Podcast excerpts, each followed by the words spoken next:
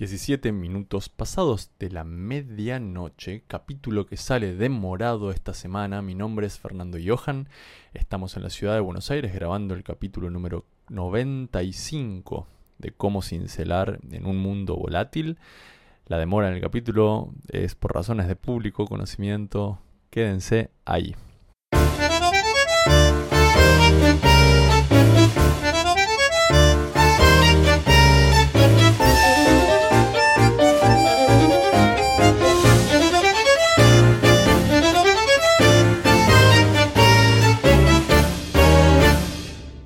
Motivos más importantes por los cuales hacemos como cincelar en un mundo volátil tiene que ver con ayudar a las personas que están pensando en agregar valor, que están pensando en, si se quiere, dejar un puesto rutinario y que los cansa y que no los satisface todos los días y pasar a un plano más arriesgado, más incierto que es tratar de agregar valor por mí mismo fuera eh, de ese espacio, no tan cuidado. Esto hoy es un punto de serio, de seria reflexión. Hoy estar en un espacio en relación de dependencia con la coyuntura que estamos viviendo de la pandemia mundial da mucha seguridad, da mucha certidumbre independientemente de lo que suceda, a mí a fin de mes me va a entrar el cheque en cuestión, me va a entrar la plata en el banco y voy a tener para poder seguir subsistiendo. Aquí en Argentina estamos en reclusión eh, domiciliaria obligatoria, esto es que no podemos salir de nuestras casas, esto se ha declarado a nivel país y nos tenemos que quedar adentro y uno ve claramente cuáles son las limitantes de la economía, cuán frágil es el sistema cuando obliga a todo el mundo a no relacionarse con otros de manera física. Nos quedan las herramientas digitales, como esta, que nos tiene aquí hablando, y otras similares del universo colaborativo, que permiten que varias industrias puedan seguir sosteniendo su agregado de valor a pesar de, estas restricciones. Este escenario de la pandemia es un escenario especial desde ya, pero no por ser especial lo hace, si se quiere, único. Es probable, es posible que esto vuelva a suceder en relativo corto tiempo. Y sería bueno que esta práctica, con una enfermedad que eh, a, todos los indicios parece ser bastante benevolente con gran parte de la población, amén de la tasa de, fatalidad, nos deje algún aprendizaje. Y cincelar también es esto de tomar la piedra y darle con martillo y cincel, con masa y cincel, hasta que sale de adentro la pieza, la obra de arte, el, agregado de, de valor. Y eso me hace decir que estamos en un momento, en este instante, en donde vivimos el máximo de volatilidad posible, que es un escenario en donde ignoramos mucho, en donde tenemos poca capacidad de acción y en donde las consecuencias, aunque nos sintamos seguros con nuestro trabajo en relación de dependencia, no nos son conocidas. Y aparecen oportunidades igual. En, todas las situaciones extremas aparecen oportunidades igual. Proyectos que agregan valor fundamentalmente en la virtualización de tareas, en la automatización de tareas que nos permiten alejarnos del encuentro físico, en este momento florecen y, y tienen un crecimiento que no pueden manejar. Casos hay un montón, si los googlean los van a ver. Las familias tienen una oportunidad de conocerse desde otro lado, de aprender a quererse desde otro lado, de aprender a apoyarse desde otro lado. Es un tiempo de filosofía, es un tiempo de, resguardo y de filosofía. Los invito a que lo tomen de esa manera a la hora de pensar lo que estamos viviendo. Porque la dinámica de lo que estamos viviendo parece bastante similar a situaciones sociales bastante más complejas como podrían ser, por ejemplo, una guerra. Y en esos casos suele ser menos tiempo de filosofía y más tiempo de miedo y de angustia. Y como todavía no estamos ahí, y esperemos que, no llegue nunca a ese momento, este tiempo de filosofía debería ser una oportunidad de crecimiento para nosotros. Entender algunas cosas acerca de nosotros, de nuestras expectativas y de cómo vivimos, de la fragilidad del sistema en el que vivimos. Podemos agregar el valor que, agregamos justamente porque vivimos dentro del sistema en el que vivimos. Yo, por ejemplo, vendo un servicio de persona a persona que tiene que ver con la capacitación, que alguien en situación extrema de no conseguir alimentos, de no conseguir recursos, eh, podría ver hasta como un mal chiste. Sin embargo, cuando el sistema funciona, cuando las cosas básicas están cubiertas, cuando uno abre el, grifo y sale agua, cuando uno toca el interruptor y se prende la luz, podemos empezar a pensar, diría Maslow, en necesidades de, de mayor altura, de mayor jerarquía. Y ahí es en donde ese agregado de valor aparece hay un montón de críticas y de filosofía en este tiempo, eh, si nos, dedicamos un poquito a, leer esos espacios, que están criticando el nivel de altura al que nos dedicábamos mancomunadamente a, a agregar valor. Y cómo todo eso se derrumba si no tenemos en cuenta que hay otros espacios en donde el agregado de valor es más central a que podamos sobrevivir el día a día. Hoy en la, ciudad de Buenos Aires es mucho más importante el ejército de rapitenderos y, y globo amigos y pedidos ya ayudantes que están virtualmente, virtualmente no, literalmente esparciendo el valor por, la ciudad, porque otros no pueden, porque o no tienen permiso o no tienen la capacidad. Vivimos una época en donde la tecnología habilita un montón de cosas. Pero lo que realmente agrega valor, lo que agrega valor si se quiere de vida o muerte, no cambió. Y hoy esta situación de crisis nos hace repensar cuál es el valor que agregamos nosotros, ¿no? y, cuánto de, del valor que agregamos nosotros es necesario para que el mundo se mueva.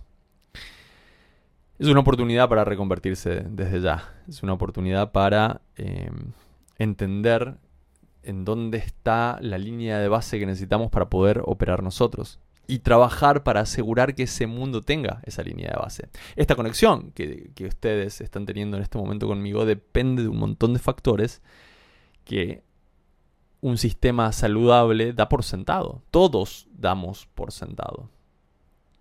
Cualquier elemento de esos que, se rompa hace que no podamos agregar el valor al que estamos acostumbrados y el, para el cual estamos entrenados. Hoy un em, estudiante, no un estudiante, pero hoy un productor profesional de medios audiovisuales se encuentra en una situación... No, es que nadie vaya a producir medios audiovisuales, por supuesto que va a haber. Lo que pasa es que se encuentra en una situación de falta de demanda, en donde el valor que yo agrego pierde precio, pierde sustentabilidad.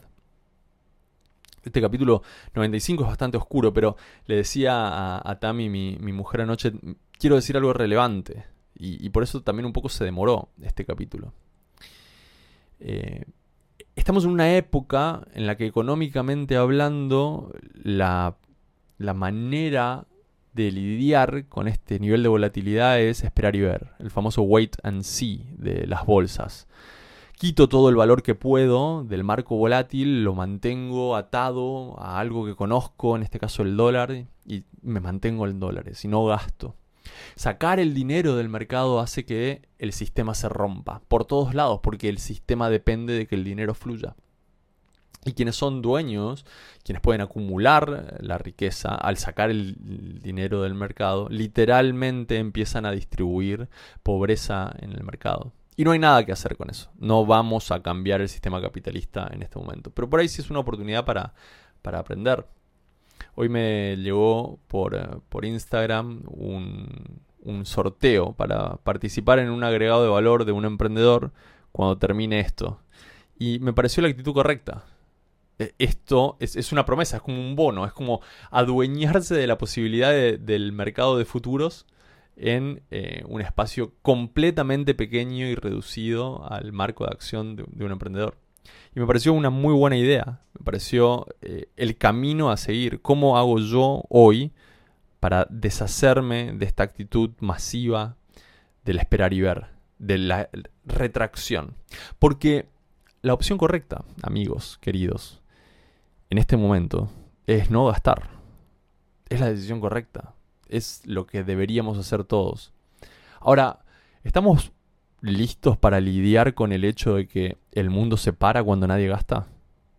De que las economías desaparecen. Cuando todo el sistema se rompe, tampoco está asegurado mi sueldo a fin de mes. Es un tiempo filosófico difícil. Yo no lo voy a resolver en un capítulo de 15 minutos, cosas que los economistas vienen debatiendo hace centenares de años y que hoy además está más violenta que nunca la discusión. Pero la actitud va a ser esa, la actitud va a ser no, no pongo mi capital en movimiento. Y entonces aparece la economía de guerra, que cada quien hará su propia economía de guerra, pero si sos emprendedor o no, si estás agregando valor de cualquier manera o si estás en relación de dependencia, no importa. La actitud correcta en este momento es economía de guerra. Vos tendrás tu economía de guerra, yo tengo la mía. Tenemos que seguir agregando valor en el medio, nadie lo duda. Tenemos que intentar salir de estos, de esto todos juntos. Pero necesitamos reducir nuestro funcionamiento económico a lo que se conoce como economía de guerra, que es bajar el, nivel de gasto a lo esencial. Y eso lastima terriblemente a todos los que estamos intentando agregar valor, a todos los que tenemos una propuesta. Y dicen por ahí que eh, este espacio es el espacio en donde los liberales o los capitalistas reclamamos la intervención del Estado y a mí no me parece. Lo que sí me parece es que es un espacio, es un momento para entender colectivamente de qué va lo que hacemos, cuál es el valor agregado que, ponemos sobre la mesa en términos reales y cuál es la línea de base a partir de la cual no podemos funcionar. Eso haría, entre otras cosas, que pudiéramos brindar en el espacio comercial ofertas, soluciones, servicios que tengan distintos niveles de, sofisticación. Cosa de no quedar prendidos en eh, la destrucción de valor que se da en estos momentos de tan alta volatilidad. Me prometí que esto yo no lo iba a hacer al principio, cuando estaba comenzando con los, con los capítulos de cómo sincerar en un mundo volátil, pero me parece que es un tiempo en el que amerita. Eh, me gustaría dar tres, consejos y solamente tres consejos para lidiar con esta volatilidad rampante. La primera es, el primer consejo fundamental es, no es distinta a la volatilidad de siempre. Simplemente que hoy ha sucedido algo que condensa la volatilidad en un solo lugar y nos hemos forzado a mirarla. Si uno hace el esfuerzo va a ver que en el pasado reciente la volatilidad no era tan distinta. Y eso permite que uno se relaje, que uno tome decisiones con, otros ojos. Segundo consejo, las, si se quiere, víctimas, las, casualties, los, los, que están, los que van a sufrir las heridas de guerra, somos todos. Entonces, debemos entender entre todos que nuestra toma de decisiones debería estar, digamos, incorporando el hecho de que yo me voy a lastimar, pero también puedo lastimar a otros. Y elegir eh, qué, pasa con, esto a lo que estoy lastimando. Y lo digo por, por todo, ¿eh? lo digo por salir a la calle cuando no tenemos, por tener que eh, dejar de pagar una cuenta porque no nos alcanza. Hay, gente que, que, no va a poder pagar el alquiler el mes que viene, ni hablar. Hay gente que no va a poder comer del mes que viene. Probablemente tengan que ir a, a un lugar que los ayuden. Y eso es una realidad entonces entender que nuestras decisiones nos lastiman a nosotros, pero también lastiman al de al lado. Y el tercero, eh, el tercer consejo para lidiar con la volatilidad en estos tiempos es tenernos paciencia. Sé que ya lo dije antes, pero en este caso lo voy a decir con un motivo muy específico, que es eh, tenernos paciencia porque esto también va a pasar. Y ninguna de las consecuencias que esto genere eh, debería ir más allá de la propia volatilidad del medio. Todos saben que en, la volatilidad la oscilación es grande, pero la la permanencia es poca. Entonces las consecuencias, con las consecuencias pasa lo mismo, la, oscilación es grande pero la permanencia es poca. Y me gustaría que lo puedan tomar esto como un corolario matemático. En toda volatilidad la oscilación es grande, pero la consecuencia dura poco tiempo. la duración es cortita. Eh, y no hay, absolutamente nada que haga pensar que eso no va a ser verdad también en este caso. Así que cuídense, traten de hacerle caso a las recomendaciones que tengan por parte de sus instituciones locales en cada caso. Estamos con, supongo yo, por culpa de, la reclusión obligatoria, con muy buen consumo tanto de audio como de video en, en YouTube. Aprovecho para decirles que se suscriban ahí abajo. Así que, bueno, Déjenme sus comentarios si tienen ganas. Eh, me escriben, los que me escriben normalmente. Agradezco mucho que estén del otro lado. Nos vemos por acá en el próximo capítulo. Chao.